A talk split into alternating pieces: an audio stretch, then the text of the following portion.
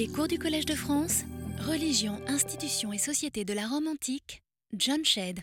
Mesdames, Messieurs, l'étude des auspices, des, des, sacrifices divinatoires, puis de la consultation des livres sibyllins, l'autre grand ressort de la divination que nous avons vu, a permis d'entrevoir la complexité du système qui dispose de plusieurs types de dialogues avec les dieux, dont les uns sont destinés à interroger les dieux sur la légitimité d'une action, les auspices, l'autre sur les solutions pour sortir d'une difficulté majeure, entre autres les livres sibyllins. Malheureusement, Tite-Livre ne nous permet pas de connaître les détails de, des opérations divinatoires mais il nous en dit assez pour pouvoir en deviner les contours. En partant d'une remarque de Tite-Live, nous avons pu réfléchir sur la relation ambiguë entre la matérialité des signes eux-mêmes qui se, sont, qui se seraient, disons, manifestés, et l'annonce de ce signe, ainsi que sur l'apparent manque d'intérêt des Romains pour la crédibilité des prodiges annoncés. Apparemment, pour eux, le signe était avant tout le produit d'un acte de qualification. Et dès ce moment, qu'ils y croient ou non, le prodige officiellement énoncé et annoncé était en fait le véritable signe sur lequel portait leur réflexion. Et désormais, il s'agissait d'une activité d'analyse, de décortiquage, de déduction, qui donnait lieu à des décisions rituelles. Au fond, on retrouve le même flegme pour ce qui regarde les livres sibyllins dans leur ensemble. Lorsque ceux-ci, notamment, furent détruits par le feu en 83, malheureusement les livres de Tite-Livre concernant cette période sont perdus, donc les livres sibyllins brûlent avec le Capitole en 83, avant notre ère, une commission sénatoriale les reconstitua sans que la nouveauté de la collection reconstituée côté complètement fictif, euh, si vous voulez, ne suscite des réserves ou des hésitations. La véracité même des vers recueillis ne jouait apparemment aucun rôle. Des critères avaient été collectivement définis selon lesquels les vers sibyllins qui constitueraient la nouvelle collection devraient provenir des collections des villes où il y avait eu une sibylle d'après les mythes, et pour le reste, la spécificité même de la consultation de ces vers rendait inutile toute hésitation, puisque la vraie consultation, cet acte technique avec les acrostiches, vous vous rappelez, euh, c'était ça, la véritable activité divinatoire. Il suffisait, au fond, de partir d'un support qui était réputé ou accepté comme inspiré. Nous avons ensuite commencé à nous intéresser aux prodiges et aux autres signes oblatifs qui s'offraient à l'expérience en eux-mêmes. Et nous avons évoqué le prodige du dieu Terminus, du dieu Borne, lors de la libération de l'air prévue à Rome pour le futur temple de Jupiter sur le Capitole. Mais l'histoire euh, l'histoire euh, ne s'arrête pas à la résistance du dieu Borne.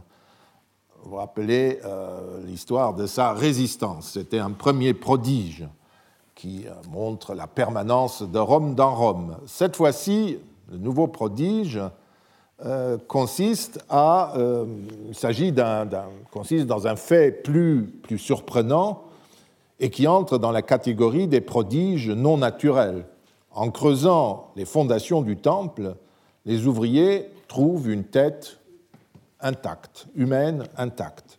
On considéra que cette tête indiquait que la citadelle de cette colline serait la tête du pouvoir et des choses du monde. Et tous les devins présents à Rome, ou appelés d'Étrurie pour expliquer ce prodige, l'interprétaient de cette manière, c'est-à-dire de la même manière. Tête, Rome Caput Mundi, Rome, tête du monde. Vous comprenez sans problème euh, la manière euh, peu compliquée dont cet oracle aurait été interprété, ce signe, ce prodige. Le prodige mentionné est l'un des prodiges annonciateurs de la grandeur romaine, à l'instar du sacrifice de la Ginis à Diane Aventine que nous avons vu il y a un certain temps. Généralement, les prodiges concernent un avenir plus immédiat, et annonce des malheurs ou le succès. dans le proche futur. Souvent, ils portent à la superstition, comme le firent les calamités militaires et de tout genre des premières cinq années de la Deuxième Guerre punique, parce qu'une énorme catastrophe militaire est un prodige en quelque sorte, qui ne devrait pas arriver, puisque, vous le savez, les Romains étaient les plus forts. Euh, on trouve le même, un exemple du même type de comportement dans un moment où une sécheresse exceptionnelle avait déclenché une épidémie terrible parmi les hommes et les animaux. Et le désespoir poussa les gens à célébrer dans les maisons, au carrefour, dans leur quartier, et dans les chapelles, chapelles de carrefour, des rites nouveaux et étrangers pour expier une faute commise dont on ignorait la nature. Car bien entendu, cette épidémie, par son côté inattendu et catastrophique, ne pouvait être qu'un avertissement envoyé par des dieux, et il convenait de réparer l'éventuelle offense qui avait été faite aux immortels. Cette intervention intempestive des particuliers fut évidemment euh, réprimée. Ça ne se fait pas, ce genre de choses. Généralement, les autorités euh, ne se laissent pas surprendre à ce point par les prodiges. Nous en avons vu d'autres cas où c'est arrivé. Voici deux exemples de la présence de signes très inquiétants et de la manière dont ils sont très calmement expiés. Le premier prodige concerne un embrasement du ciel accompagné, c'est en 464, accompagné euh, d'autres prodiges que Tite-Live passe sous silence. Dans le second exemple, au contraire, il énumère les prodiges qui accompagnèrent l'élément initial, un tremblement de terre, c'est-à-dire une vache qui avait parlé, de la viande qui était tombée du ciel et euh, parmi laquelle volait une foule d'oiseaux pour euh, s'en saisir de ces morceaux de viande. Dans ces cas, des fêtes furent proclamées avec sans doute des supplications, puisque nous voyons hommes et femmes se précipiter dans les temples pour demander la paix des dieux. Parfois, la procédure d'expiation est euh, pittoresque. Selon une vieille tradition, il arrivait parfois que l'on fasse célébrer euh, le rite du clou, le clou à planter. À l'occasion d'une pestilence en 363, accompagnée d'une inondation, on ranima ce vieux rite dont la mémoire des plus anciens avait conservé le souvenir. Il se rappelait en effet qu'une épidémie avait été arrêtée quand on avait planté un clou. Des années plus tard, voilà le deuxième événement euh, de, cette affaire où Marcus Horatius, le consul, planta le clou. Euh, des années plus tard, quand euh, des empoisonnements se produisirent à Rome, c'est un célèbre scandale des, empoisonnements, des poisons avec lesquels les matrones auraient empoisonné leur mari. Donc, grand, grand, c'est presque un prodige, si vous voulez, qu'une chose pareille puisse se produire. Et donc, quand cela se produisit, on trouva dans les annales, dans les vieux livres, qu'à l'époque des conflits entre patriciens et plébéiens, ce livre parle du, du, 5e siècle, on avait mis un terme au désordre des esprits en plantant le clou. On sait peu de choses de ce rite euh, pittoresque pour l'exécution duquel soit nommait, on prenait un des magistrats, soit on nommait un dictateur chargé de planter le clou. Euh, vous voyez que là, un dictateur euh, euh, a été, il a planté son clou et puis il a démissionné. Dictator clavi figendi pour les latinistes. Figendi causa. Et nous avons peu de renseignements sur cela, mais un passage en dit un peu plus D'abord, vous voyez que la vieille loi, la vieille prescription euh, disait que le prêteur suprême, euh, aux ides de septembre, c'est-à-dire le 13 septembre, euh, pangat, enfonce le clou. Le 13 septembre, ce n'est pas, je dis ça en marge, mais bon, on peut toujours le dire, n'était pas un jour quelconque, c'était au fond le grand anniversaire du temple capitolin où il y avait ce banquet de Jupiter, les Poulumiovis, avec les, jeux romains, et dont nous avons parlé quand nous évoquions les sacrifices. Donc ce n'est pas innocent que ce jour-là, est-ce que ça se faisait régulièrement?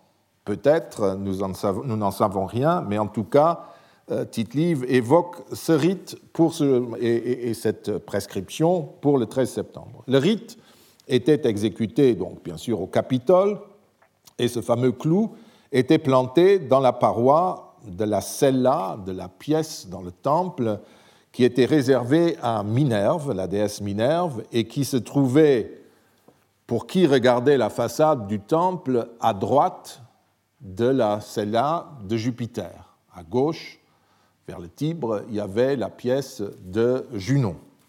Manifestement, il s'agissait de fixer symboliquement, dans l'exemple raconté, l'épidémie, ou ce désordre des esprits qui, aurait pu pousser des femmes à, empoisonner leur mari.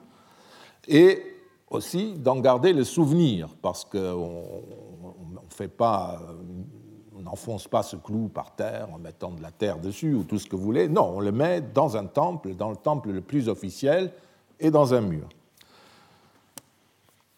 D'après certaines traditions, en effet, et le vieux règlement dont parle Tite-Livre pourrait en donner aussi euh, l'idée, on se servait de ces clous pour compter les années.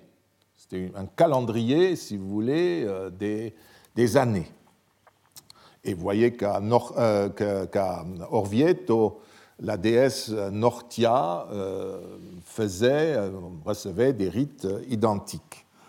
Est-ce que chaque année, à l'époque ancienne, si la tradition est juste, on fixait en quelque sorte les malheurs de l'année chaque année, ceux qu'on ignorait ou ceux qui avaient eu lieu C'est une possibilité. Toujours est-il que la déesse Minerve est tout à fait désignée pour patronner les deux activités, bien sûr sous la haute autorité de Jupiter.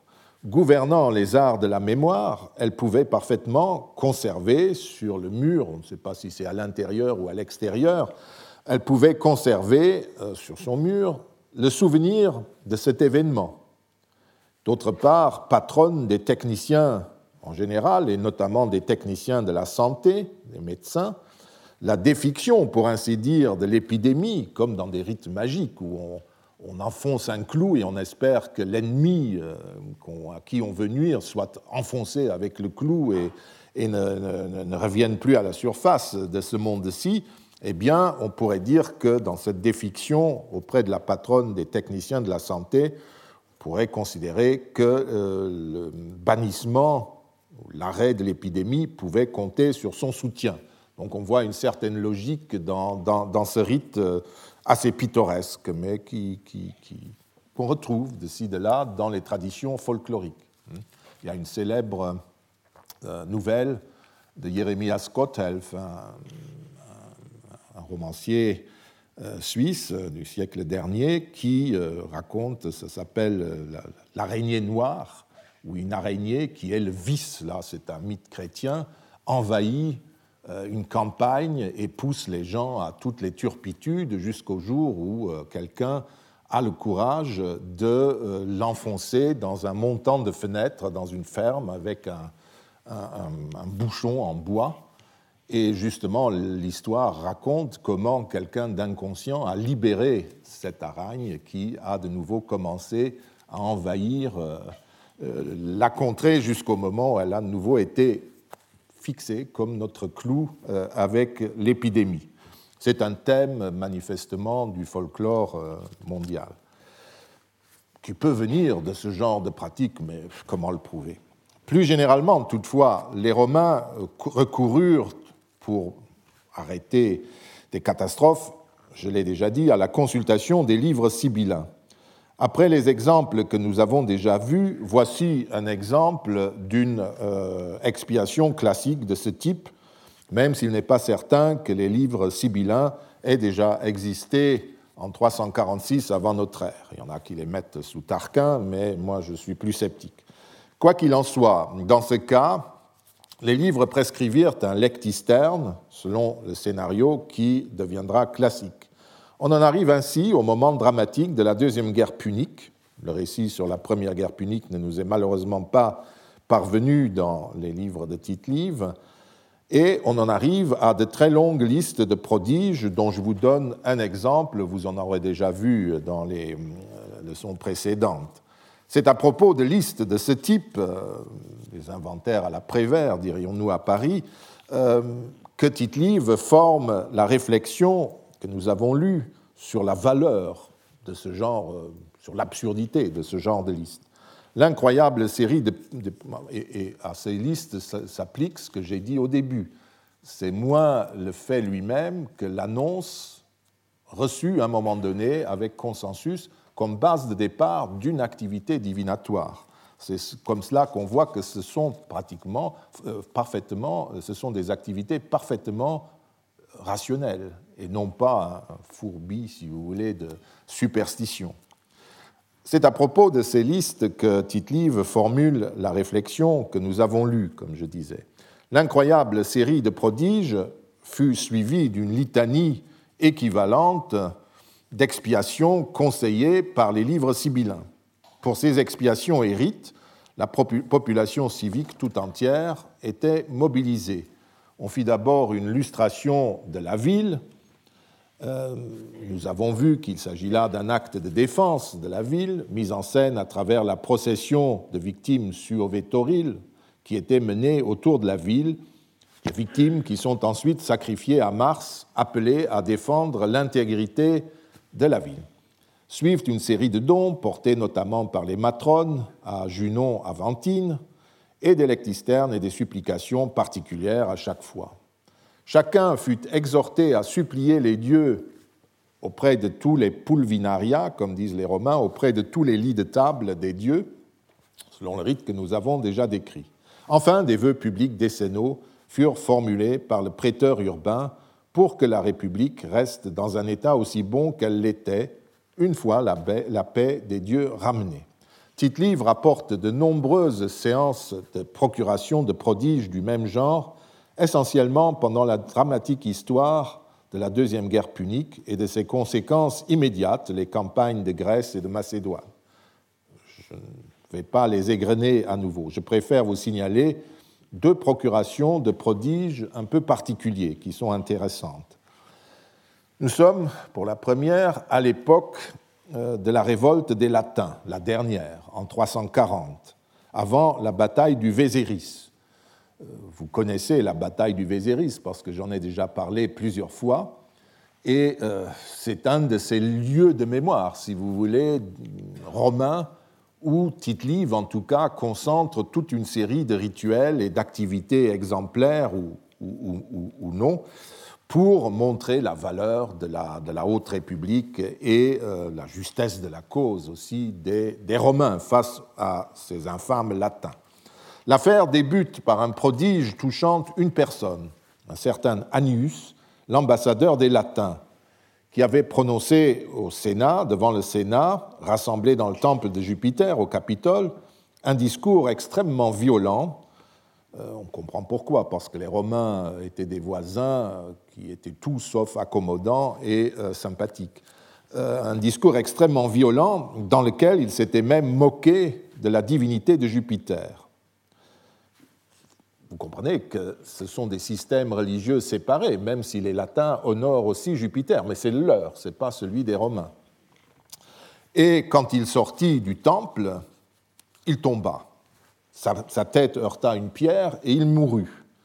Telle est du moins la tradition, mais Tite-Live ajoute Comme ce fait n'est pas affirmé par tous les auteurs, je le laisse aussi dans le doute, ainsi que ce violent coup de tonnerre suivi d'un orage au moment de l'appel aux dieux contre la rupture des traités.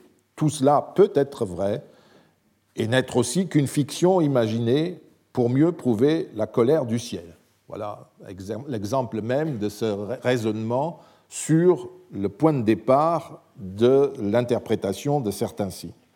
L'historien ne met pas en cause la colère des dieux, dont témoigne sans doute la chute d'Anius, qui est attestée par tout le monde, mais pour le reste, il traite l'épisode comme n'importe quel événement qui n'est rapporté que par une partie des sources. Ce qui ne prouve pas que Tite-Live ne croyait pas à ces événements, mais seulement qu'il considérait, comme dans toute discussion portant sur un fait rapporté ou un prodige signalé, qu'il n'y avait pas concordance dans les témoignages. Il faut dire de là que euh, Tite-Live est religieusement un sceptique est une absurdité. Rappelez-vous ce que nous avons dit à propos euh, de la démonstration de David Levine au début de l'année. Il faut savoir aussi et c'est derrière tout cela que les sacrilèges qui se moquaient de la majesté des dieux, et surtout, et c'est ce que fait aussi Annius en tant qu'ambassadeur des Latins, ceux qui violaient sciemment et appelaient à violer sciemment la parole donnée dans les traités, où on prête serment, étaient considérés dans le monde romain, tout cas, et généralement dans le monde antique, comme des impies. Et la punition des impies qui était irrémédiable, enfin, on était inexpiable, comme disaient les Romains. C'est une, euh, une faute qui ne peut jamais plus être rachetée. Et la tradition voulait que leur punition, la punition de ces gens-là, était laissée à la discrétion des dieux. Et ce fut comme cela jusqu'à Sévère Alexandre, et même Justinien a encore repris dans le code justinien euh, ce principe, que le grand pontife Tibère, un jour, a défini, vous vous rappelez, je, je, dis en permanence cette formule, que les dieux prennent soin des offenses qui leur sont faites. C'est eux les offensés, on leur livre les coupables, qu'ils en fassent ce qu'ils veulent. Ce qui signifie que euh, ces derniers, les dieux, étaient désormais euh, maîtres du destin de ces impies et les frappaient quand bon leur semblait. Tite-Live adhérait très probablement, comme la plupart des Romains, à cette conception de l'impiété inexpiable, et c'est pourquoi il n'a pas besoin d'une mise en scène aussi spectaculaire de la punition divine du coupable, euh, signalée aussi par des tremblements, enfin, c'est des coups de tonnerre, etc. Il n'en a pas besoin. Il en discute, puisque l'événement est mal établi, mais, je répète, il ne met pas pour autant en cause l'impiété d'Anius et le sort qui devait tôt ou tard le rattraper. Mais reprenons le cours du récit. Torquatus, envoyé par le Sénat pour congédier les députés, euh, sort du temple, il voit Anius par terre et il s'écrie assez haut pour être entendu du peuple, du Sénat tout ensemble. C'est bien, les dieux justes veulent la guerre. Il est au ciel une providence.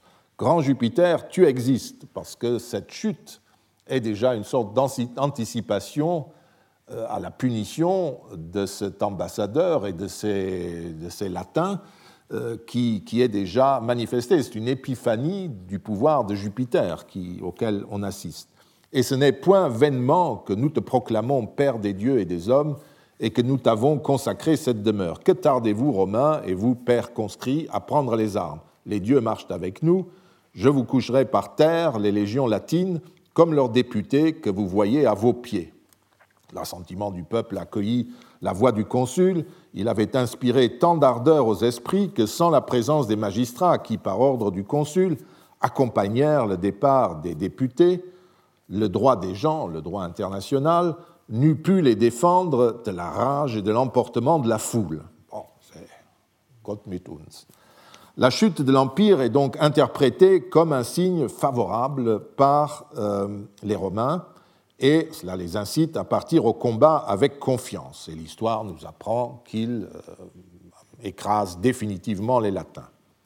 Un autre exemple met en scène un deuxième prodige qui se produit euh, toujours en 340. Hein. C'est vraiment une condensation d'événements de ce type. Nous sommes toujours dans le contexte de la bataille du Véséris en 340, avant la bataille précisément. L'événement est un songe que les deux consuls présents sur les lieux eurent en même temps.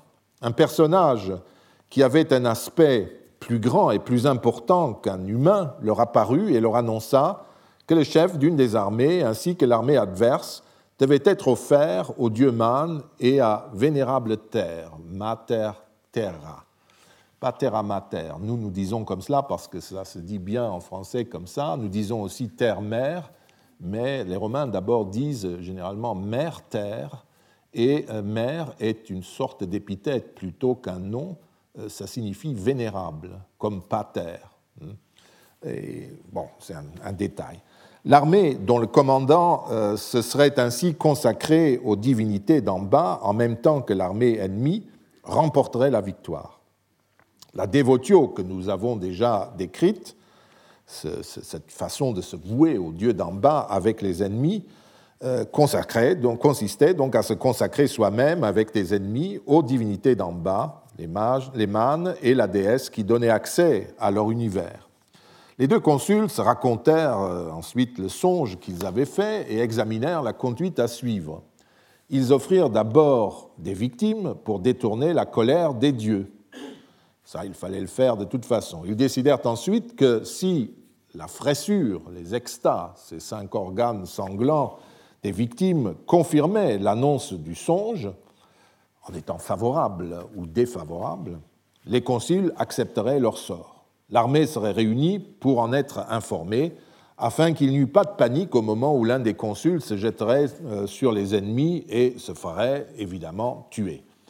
L'examen de la fraissure des deux sacrifices faits dans le prétoire des consuls fut examiné par les aruspices respectifs des deux commandants, qui découvrirent en effet que le foie de la bête de Decius Mus était mauvais.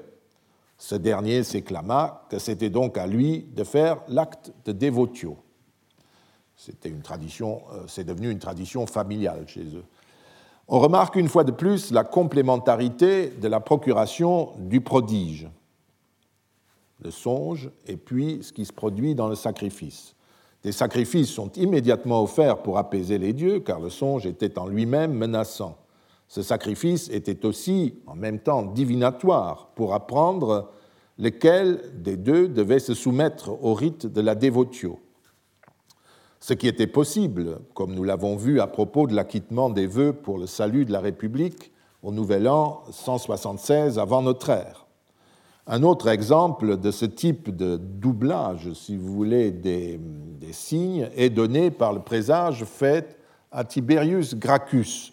Et conformément à l'interprétation des aruspices, qui, euh, donc, euh, avec cette histoire des deux serpents, vous vous rappelez, euh, ne sont pas favorables, lui-même passe outre, et il est tué peu après dans un guet-apens. La procuration la plus terrifiante d'un prodige est constituée par euh, l'histoire de la catastrophe de Cannes en 216 avant notre ère, Cannes dans les Pouilles, euh, et la procuration euh, terrible de ce prodige qui, qui, était cette défaite catastrophique où deux armées consulaires furent détruites fut le sacrifice d'un couple de Gaulois et d'un couple de Grecs aux divinités d'en bas. C'étaient les livres sibyllins qui avaient recommandé ces sacrifices que Tite-Live qualifie d'extraordinaires en précisant que ce rite était très peu romain, ou plutôt que ce qui se passait à l'endroit euh, où ils furent enfermés vivants dans un local souterrain euh, était très peu romain, puisque cet endroit aurait déjà baigné dans le sang euh, des victimes humaines. On a beaucoup écrit sur ce sacrifice humain et nous n'allons pas développer les débats, nous en avons déjà parlé.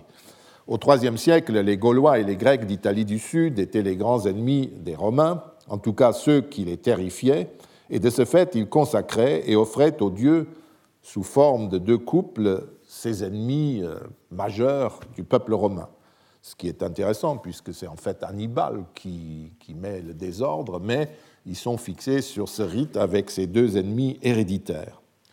Je note ici donc que les procurations de catastrophes pouvaient conduire à des rites relativement sévères comme la dévotio, mais aussi euh, à des extrêmes comme des sacrifices humains.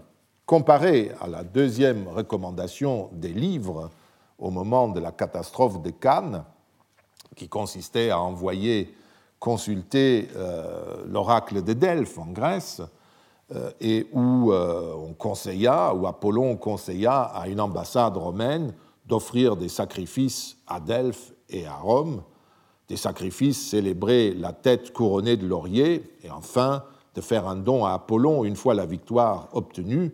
Donc comparé à ce genre de réponse d'oracle pour parer à un prodige, le rite romain est légèrement plus sévère, vous, vous en conviendrez.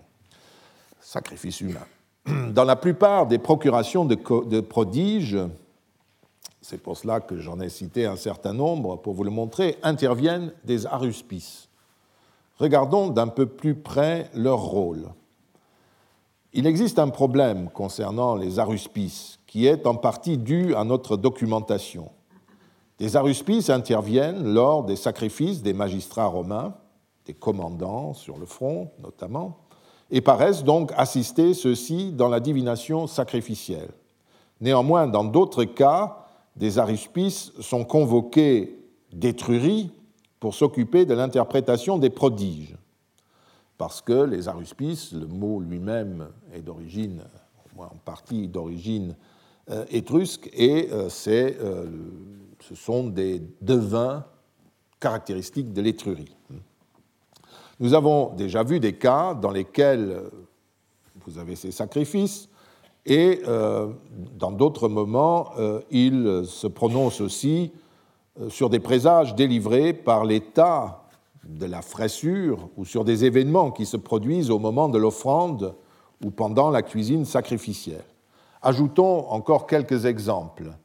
À Veille même, cette ville étrusque à 20 km au nord, nord de Rome, donc en Étrurie, au moment du siège de Veille par le dictateur Camille en 396 avant notre ère, un aruspice aurait annoncé au roi de Veille, Veille était gouverné par un roi à l'époque, qui sacrifiait, que la fraissure de sa victime lui donnerait la victoire.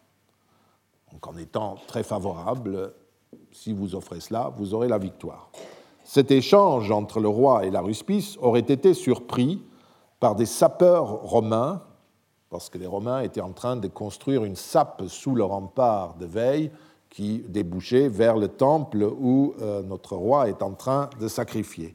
Les sapeurs romains auraient donc surpris cet échange et euh, ils auraient volé les extas de l'autel et les auraient portés à Camille qui se serait empressé de les offrir. Et bien entendu, vu la date de l'événement, nous ne pouvons rien tirer de cette fable-là mais lorsque nous débattons des fonctions des aruspices, nous ne devrions pas oublier que, d'après tite les chefs étrusques eux-mêmes avaient à leur côté des aruspices quand ils sacrifiaient, qui seraient donc des sortes d'assistants sacrificiels.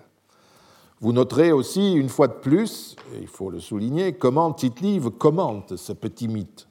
Dans les faits si anciens, écrit-il, je serais satisfait si le vraisemblable était tenu pour vrai Quant à ces contes plus conformes à la mise en scène théâtrale, amis du merveilleux, qu'à un témoignage assuré, la fides, la chose à qui on peut faire crédit, hein, ils ne valent pas la peine d'être ni soutenus ni critiqués.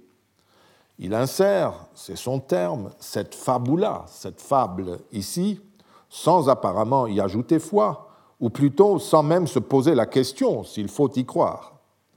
Nous constatons donc une fois de plus quel était le statut dévolu au mythe dans la pratique quotidienne des Romains. C'est un ornement qu'on insère en marge des véritables données et qui a en quelque sorte une valeur neutre. Vous avez sans doute remarqué aussi qu'il se réfère, pour qualifier ce récit, est très joli, à la mise en scène théâtrale. Et vous ne manquerez pas de vous rappeler que quelques années avant Tite-Live, euh, l'érudit Varron avait qualifié la théologie mythologique, qui convient notamment au théâtre, d'inutile. Varron avait, dans ses écrits euh, sur euh, la religion, évoqué un vieux classement de trois types de discours qu'on peut tenir sur les dieux.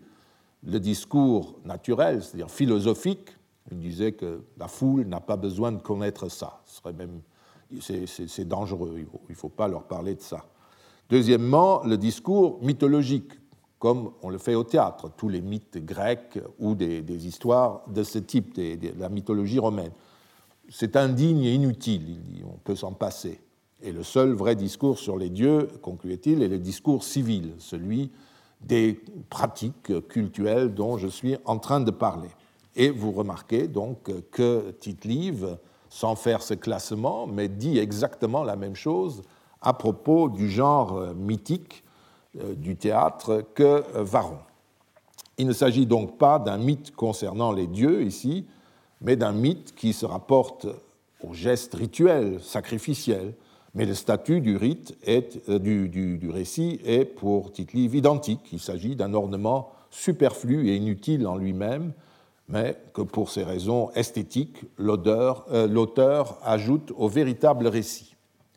Dans le cas des sacrifices des consuls à la bataille du Véséris, comme pour celui de Tiberius Gracchus, donc les, les aruspices interviennent, et vous voyez que leur opinion est euh, qualifiée de responsum ou monitus, une réponse à une interrogation du commandant, ou un monitus, un avertissement, comme il va de soi pour, euh, comme il va de soi pour un collège sacerdotal, entre autres, ou du moins un groupe qui possède une, une compétence religieuse reconnue.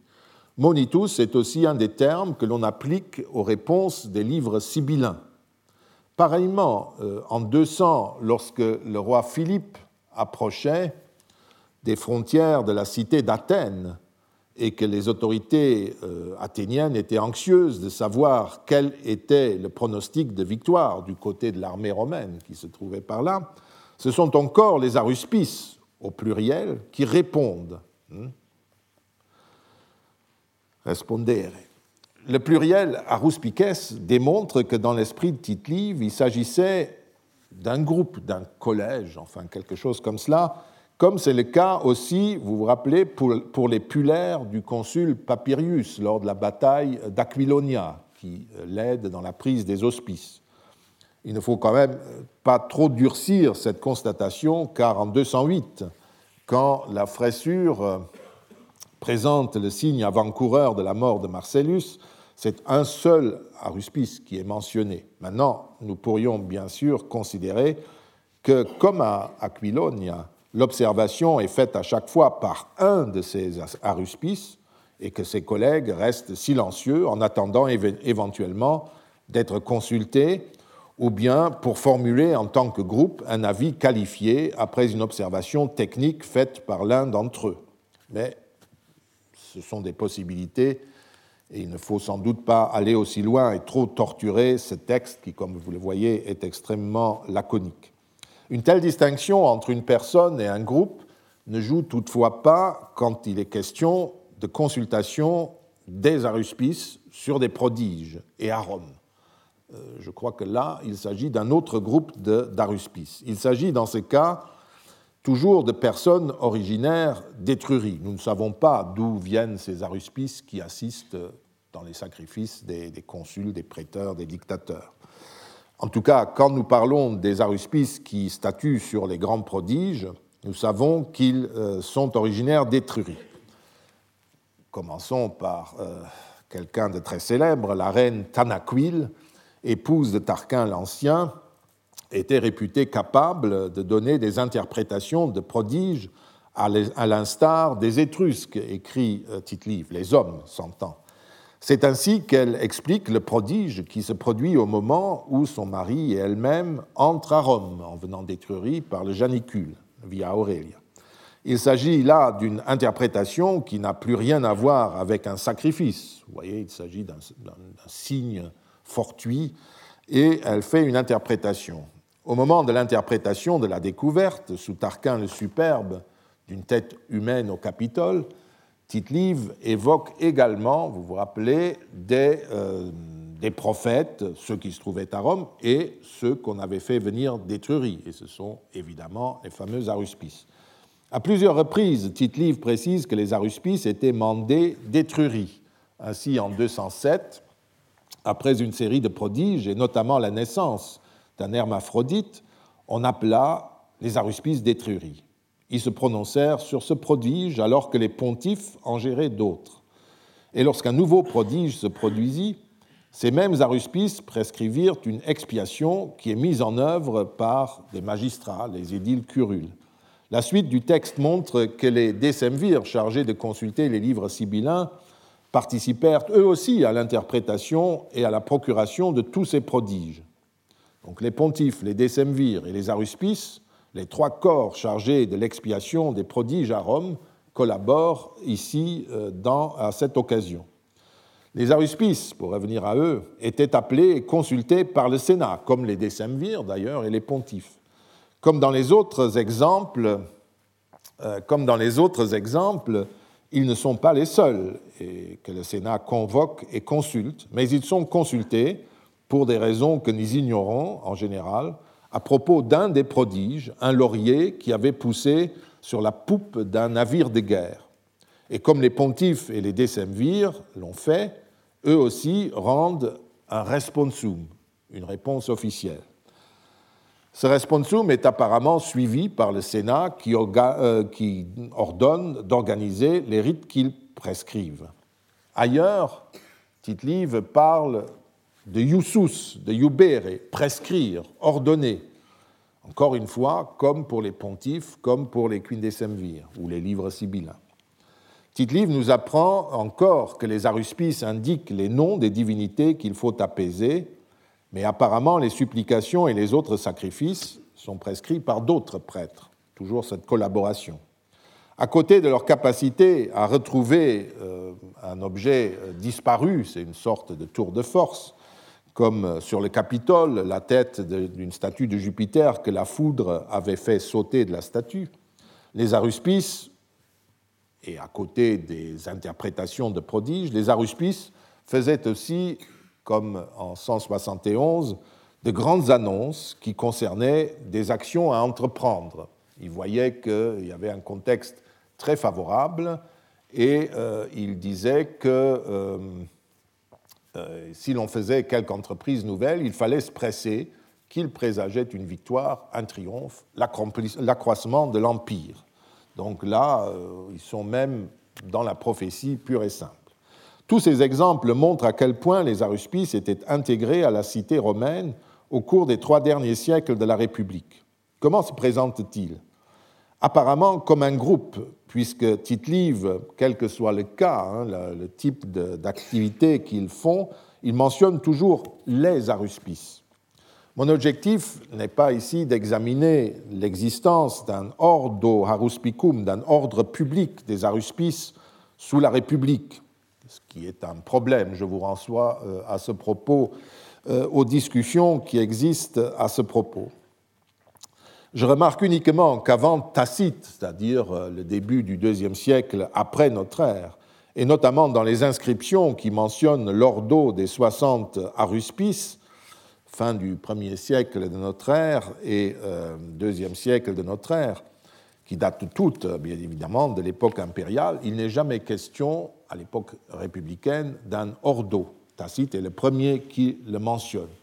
Cela ne signifie bien, entendu pas que ces aruspices qui provenaient, je parle là des grands aruspices qui, font ces, qui viennent d'Étrurie pour interpréter au Sénat les, grands, les grandes catastrophes qui ont été annoncées, je ne veux pas dire qu'ils n'aient pas formé un groupe, mais ce n'était pas le cas dans la cité de Rome. Sinon, la proposition faite par l'empereur Claude lors de sa censure en 47 de créer un sacerdoce pour sauver le savoir des aruspices n'aurait pas eu de sens. C'est Tacite qui raconte cette histoire, c'est pour ça que je citais Tacite. Les auteurs écriraient simplement que Claude, l'empereur Claude, a restauré l'ancien ordre public des aruspices, qu'il s'agisse d'un ordre créé sous Auguste, on pourrait bien lui attribuer ce genre de choses, ou au premier siècle avant, au deuxième siècle avant notre ère, pourquoi pas. Non, il dit simplement qu'il a fait cette proposition et après, on voit apparaître cet ordre des 60. C'est sans doute auprès de ces aristocrates étrusques que les grands personnages de la République devaient trouver les aruspices qui les accompagnaient aussi, tels Spurina pour César. On aimerait bien savoir euh, qui était ce Spurina. Mais euh, j'ai aussi l'impression que le groupe des aruspices qui appartenait à l'état-major d'un consul ou d'un prêteur était d'un autre rang social. On note en effet qu'ils suivaient en permanence les commandants et qu'on ne les fait pas venir pour une consultation comme le fait le Sénat romain. Cette particularité signale deux choses. Dans le cas des assistants régulier des consuls et des prêteurs, il s'agit d'une fonction romaine permanente et souvent même rémunérée. Et dans la consultation adventice des aruspices mandés d'Étrurie, il s'agit d'une institution étrangère et non régulière. On est à un tout autre niveau social ici. Le Sénat s'adresse aux aruspices d'Étrurie comme il consulte un oracle étranger, celui de Préneste, Palestrina, qui est toujours jusqu'au 1er siècle avant notre ère une cité étrangère, ou comme celui de Delphes que nous avons cité. C'est là, et il consulte de la même manière cette sorte d'oracle d'Elphes qu'est ce savoir-faire de ces aruspices, et notamment ceux qui euh, proviennent d'un certain nombre de grandes familles. C'est là tout ce que nous pouvons tirer du texte de tite Donc un groupe de gens qui me paraissent plutôt être des aides euh, des magistrats et des consuls, qui correspondent d'ailleurs à ceux qui composeront euh, un siècle ou deux plus tard cet ordre des 60 aruspices, dont certains sont des, des appariteurs relativement modestes, d'autres, nous savons, qu'ils se sont élevés jusqu'à l'ordre équestre et ont pu faire une petite carrière dans la haute administration. Et puis, il y a, sous la République, ces grands personnages qui représentent une sorte d'oracle d'Étrurie auprès du Sénat romain. La transition est toute trouvée pour examiner une autre institution euh, cultuelle bien romaine, celle des collèges de prêtres. Nous y sommes déjà en fait, mais là, il s'agit euh, de prêtres étrangers. Les développements précédents vous auront déjà enseigné une donnée fondamentale pour ce qui concerne les prêtres, et qui est difficile à comprendre pour un moderne et donne toujours lieu à des erreurs ou du moins à des déformations des faits. Nous avons aujourd'hui une opinion de la fonction sacerdotale qui ne correspond plus à celle des Romains. Ainsi, vous aurez noté que si on considère un prêtre comme quelqu'un qui célèbre le culte. Pour nous, c'est ça, un agent cultuel. Eh bien, euh, vous aurez noté que parmi les prêtres les plus actifs dans la vie religieuse publique romaine figuraient les magistrats et le Sénat. Ce sont les magistrats, consuls, prêteurs, ce que vous voulez, qui agissent la plupart du temps religieusement. Ce sont eux qui sacrifient, ce sont eux qui président les jeux sacrés. Ce sont eux qui consultent les dieux et décident d'accepter ou non un prodige. Ce sont encore eux qui consacrent les biens des dieux. La plupart du temps, ils doivent pour cela consulter le Sénat, ce qui entraîne comme conclusion, comme John North et Mary Beard l'ont démontré, que le Sénat conserve la haute main sur les opérations religieuses même s'il n'est pas capable d'agir rituellement comme les magistrats, puisque le Sénat n'est qu'un conseil et il ne peut pas agir euh, dans la première personne. Mais il conseille, il conseille lourdement sur ces questions et presque obligatoirement sous la République les magistrats pour un certain nombre de décisions religieuses. Et les prêtres dans tout cela. Euh, c'est ce que nous essayerons de comprendre en relisant, une fois de plus, Tite-Live. La première spécificité des prêtres romains, c'est qu'ils ne sont pas appelés par la divinité, ils sont choisis par les hommes. Bien que le roi Numa, qui fonde, d'après tite les institutions religieuses de Rome, communique à l'occasion avec Jupiter sur des questions rituelles ou expiatoires, ainsi que la rencontre avec Jupiter et Lycius le prouve, il ne juge pas nécessaire de demander au dieu quel prêtre ils désirent. Ils sont déjà là, il les a institués auparavant. Ce qu'il demande à Jupiter et Lycius, ce sont les moyens d'expier la colère du Dieu quand celui-ci terrifie les Romains, malgré la fondation de la justice sur terre et de la justice avec les dieux, c'est-à-dire la religion opérée par le roi Numa. Les détails de la reconstruction livienne ne nous intéressent pas, car ils mettent en scène la naissance des sacerdoces les plus particuliers des Romains sous Numa, hein. les trois flamines dits majeurs, les Vestales et les Saliens, mais aussi les pontifes. Euh, des augures, quand il parle de cette opération faite par le roi Numa, des augures, il n'est pas question. Nous en, avons, nous en, avons, déjà dit un mot à propos de la prise d'hospice originelle faite par Romulus et Rémus.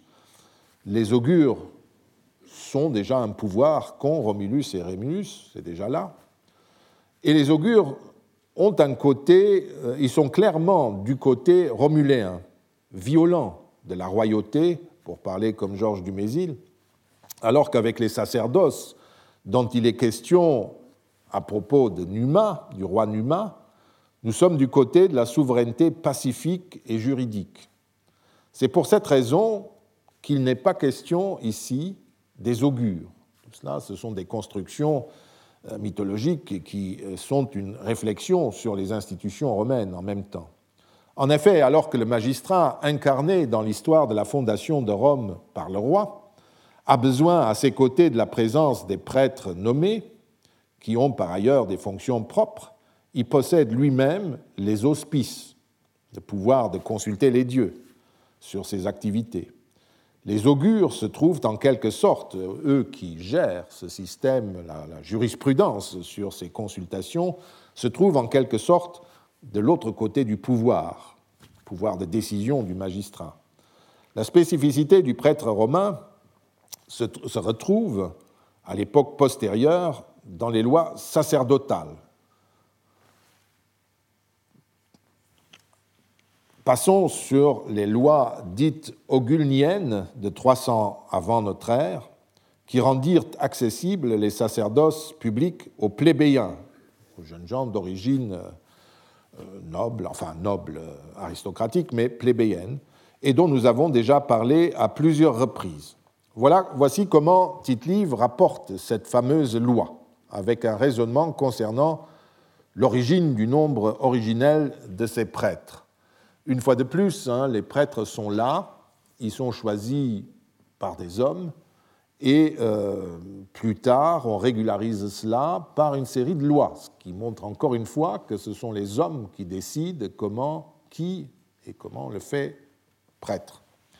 Ils, donc les frères Ogulni, tribuns de la plèbe, d'où le nom de loi ogulnienne, affichèrent donc, nous sommes en 300, un projet de loi décidant comme il y avait à cette époque quatre augures, quatre pontifes, et qu'on voulait augmenter le nombre des prêtres, hein, de leur adjoindre quatre pontifes et cinq augures, tous plébéiens. C'est ça la teneur de la loi. Désormais, Tite-Live, euh, vous rappelez les discussions qu'il y a eu à propos de ces lois. Désormais, Tite-Live rapporte dans ses chroniques régulièrement les élections sacerdotales comme euh, en 213-212. À cette époque, les prêtres étaient simplement cooptés, c'est le terme technique, par les membres du collège qui étaient concernés. Quand quelqu'un mourait, eh bien, les prêtres se réunissaient entre eux, sans être convoqués par personne d'autre que celui qui était le, le supérieur annuel, si vous voulez, et ils élisaient un successeur. Et puis le peuple était informé. Le terme employé euh, dans ce passage, surtout vers la fin, je crois qu'il varie un peu, un augur creatus, est le terme creare, élire. Mais nous savons que jusqu'à la loi Domitia de 103, donc nettement plus tard, le terme technique était coopté, cooptare, parce que créare, c'est en fait faire élire par le peuple, par l'Assemblée même si on peut toujours dire que dans un collège, il s'agissait après tout aussi d'une élection, d'une créatio parmi les neuf ou dix prêtres qui votent, ou euh, huit prêtres qui votent pour le neuvième, etc. Au cours, l'histoire continue, n'est-ce pas? Au cours du troisième siècle avant notre ère, avant l'année 218, quand recommence le texte de Tite-Live, vous vous un changement majeur a été introduit par une loi Désormais, le grand pontife est élu, créatus, par l'assemblée du peuple romain, les comices des tribus, les comices tributes, parmi trois candidats proposés par le collège pontifical au peuple. On sait que cette réforme survint après 241, peut-être même un peu plus tôt, si nous acceptons vraiment littéralement euh, une notice du résumé du livre 18 de Tite-Live, Vous voyez qu'en 255, 3, 53, Tiberius Coruncanius, qui était le premier plébéien à être élu grand pontife. Mais c'est un résumé qui date du 4e, 5e siècle. Quand il emploie créatus, quelle importance peut-on attribuer à ce terme technique? Est-ce que c'est une façon un peu superficielle ou une variation euh, de celui qui a compilé ce résumé. Est-ce que cela veut dire que vraiment déjà à l'époque on élisait le grand pontife comme on le fera plus tard dans l'Assemblée du peuple? Euh, On ne saura le dire.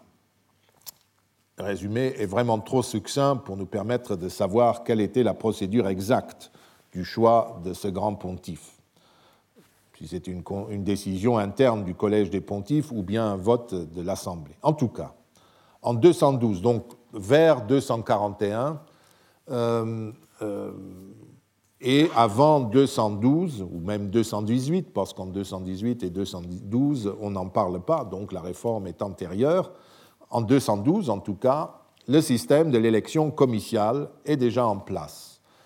Il s'agit d'un passage qui est relatif à l'élection, vous voyez, c'est aussi un passage assez court, relatif à l'élection euh, du euh, souverain pontife, du grand pontife Publius Licinius Crassus. Et tite paraît, euh, dit très clairement qu'on tient les comices pour l'élection du souverain pontife.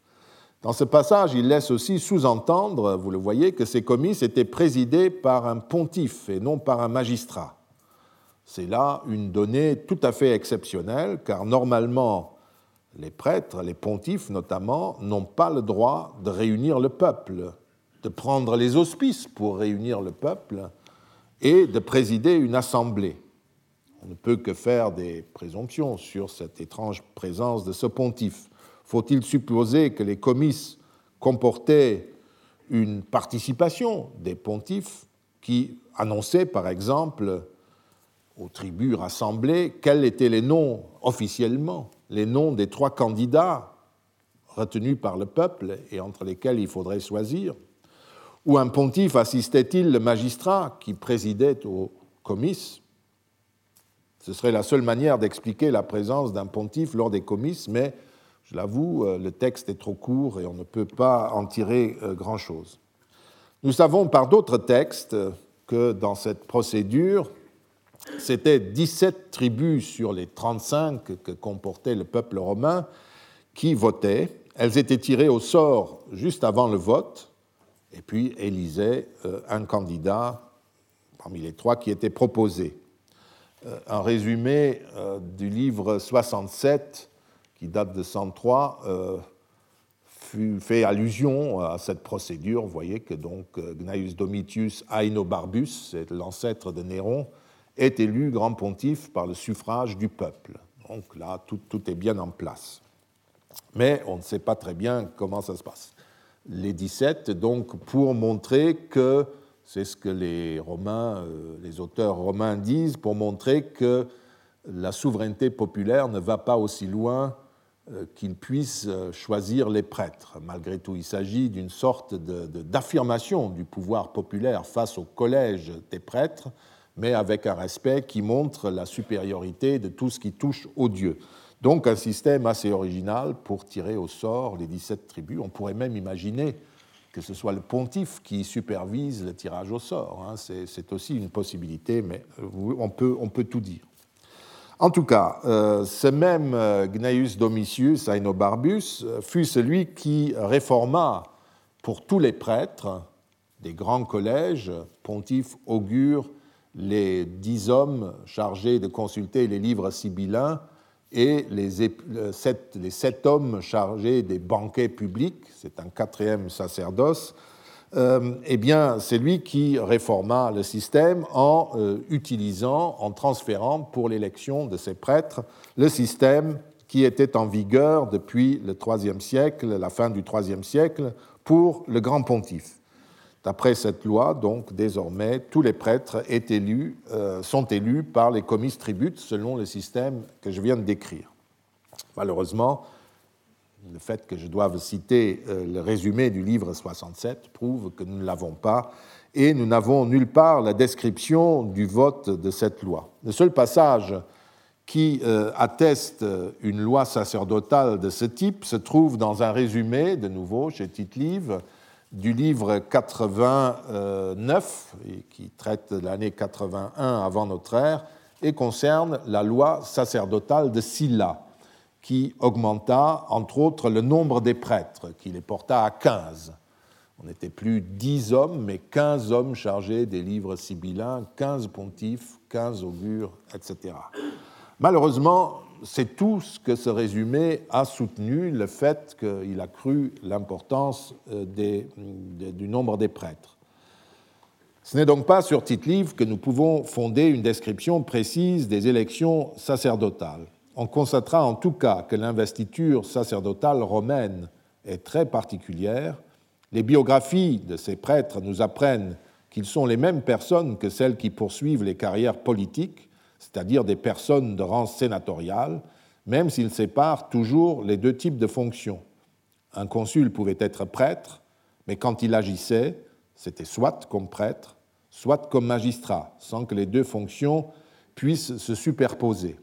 En tout cas, le prêtre n'était pas appelé par le Dieu ou par la volonté d'une vie contemplative.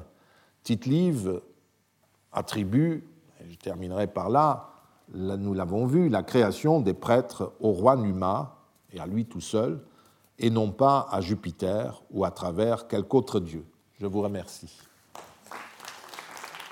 Retrouvez tous les contenus du Collège de France sur www.colège-2-france.fr.